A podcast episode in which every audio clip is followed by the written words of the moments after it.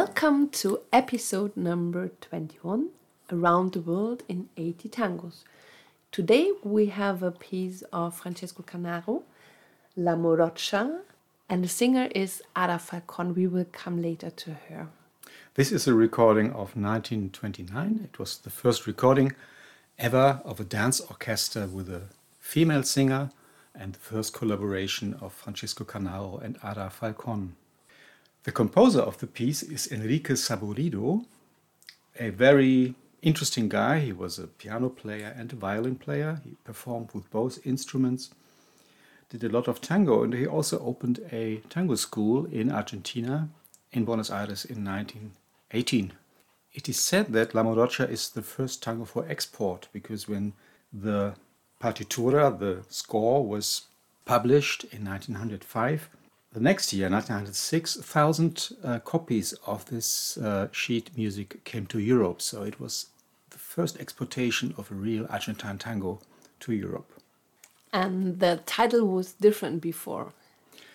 Uh, yes, so they say that Saborido used an old melody he had on another occasion. The original title was Metele Fierro hasta el fondo. And now I asked the underage to Close, close your the ears. ears. It's something like put the iron on the bottom. We don't want to talk about this Yes. now. Angel Villoldo uh, has written the text. Yes, Andre Villoldo, also a very famous guy from the early times of tango, did the lyrics. And it was the time, 1905, when Argentina started to become a nation. The title is La Morocha, La Brunette. So they said there's this uh, story that Argentinian women, after this song came out, uh, colored the hair in black, right? Yes, the, um, the lyric is, is a sort of uh, that uh, tries to create a pattern or like a, a form how a, an Argentinian woman and a couple should be like. 1905 was an interesting period in Argentine history. It was at the end of the big immigration history of Argentina. At the end of the immigration period, Buenos Aires had uh, 10 times more inhabitants than in 1880.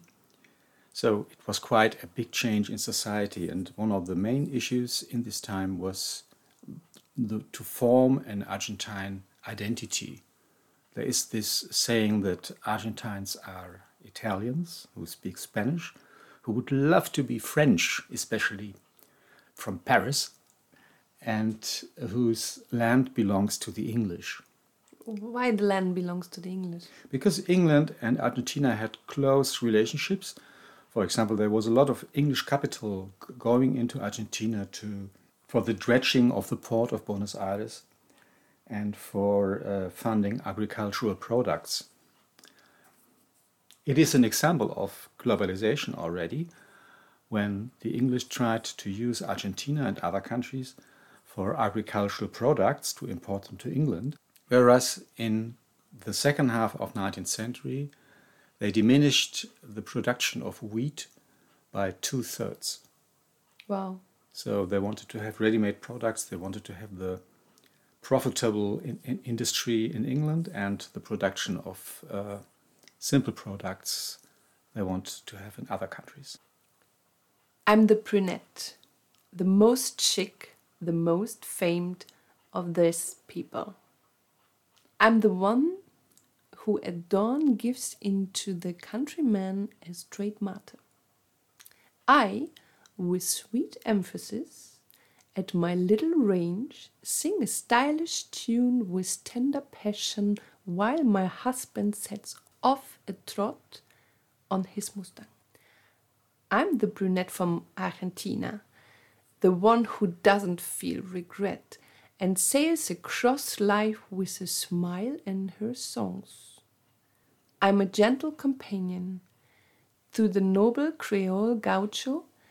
I'm the one who saves her care for her master. On my beloved ranch, under the pergola in a silvery night, with tender feelings, I sing for the pampa wind, for my beloved country and my true love. Yo soy la morocha, la más agraciada, la más renombrada de esta población.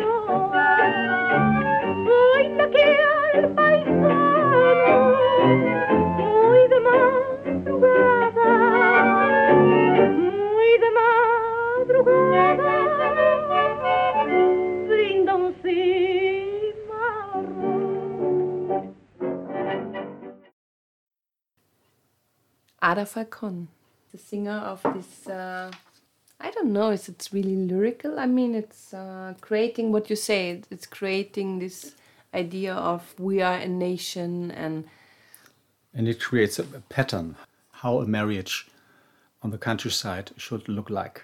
It's an illusion. It, it never it never existed like that. It's it's just something a fantasy. But Ada Falcon, beautiful woman, great voice, and she started very, very early her career. She was a bit like the Shirley Temple of Argentina.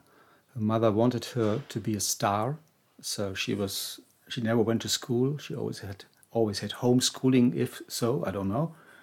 And when she was five, she was for the first time on stage of a theater, and when she was eleven, she was taking part in a movie. And then she came to tango, first with Osvaldo Fresedo, but Yeah, it was only a. Uh, she only was working as an estribillista, so she was only singing the refrain of the song. In 1925, 1929, she met Francisco Canaro, and this recording is the first collaboration of them, and this is the first time when a female singer is part of a dance orchestra, not only as a refrain singer but a complete singer. Mm. and now is the story is coming. The love story. The The, dramatic love well, story. So th- their, their collaboration lasted 10 years. They recorded around 200 numbers.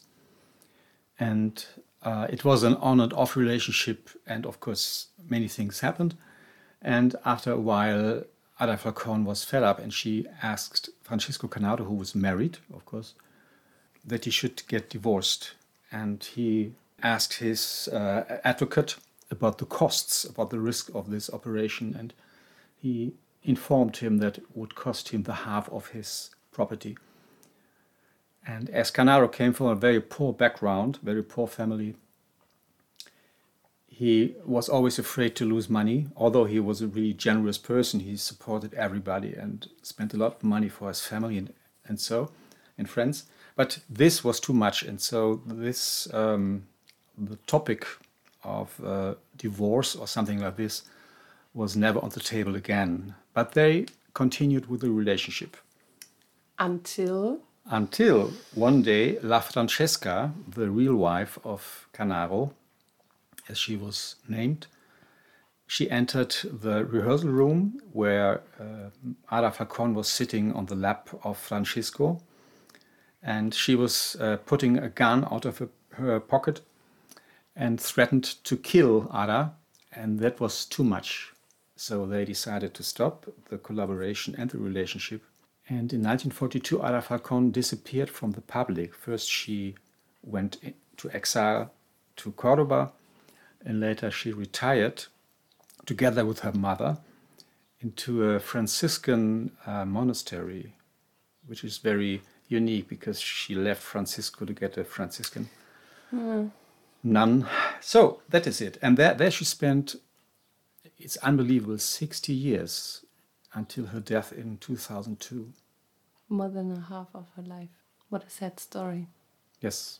And with this sad story, this was the 21st episode of Around the World in 80 Tangos. Today we had La Morocha, Orchestra Francisco Canaro, recording of 1929. The music was written by Enrique Saborido, the lyrics Angel Villoldo. And on the microphone, Ada Falcon. Thank you for traveling with us through tangos we love, and we hope you enjoyed. Daniela and Raimund, Tango Mondo, Berlin. Take care, stay healthy. Bye bye.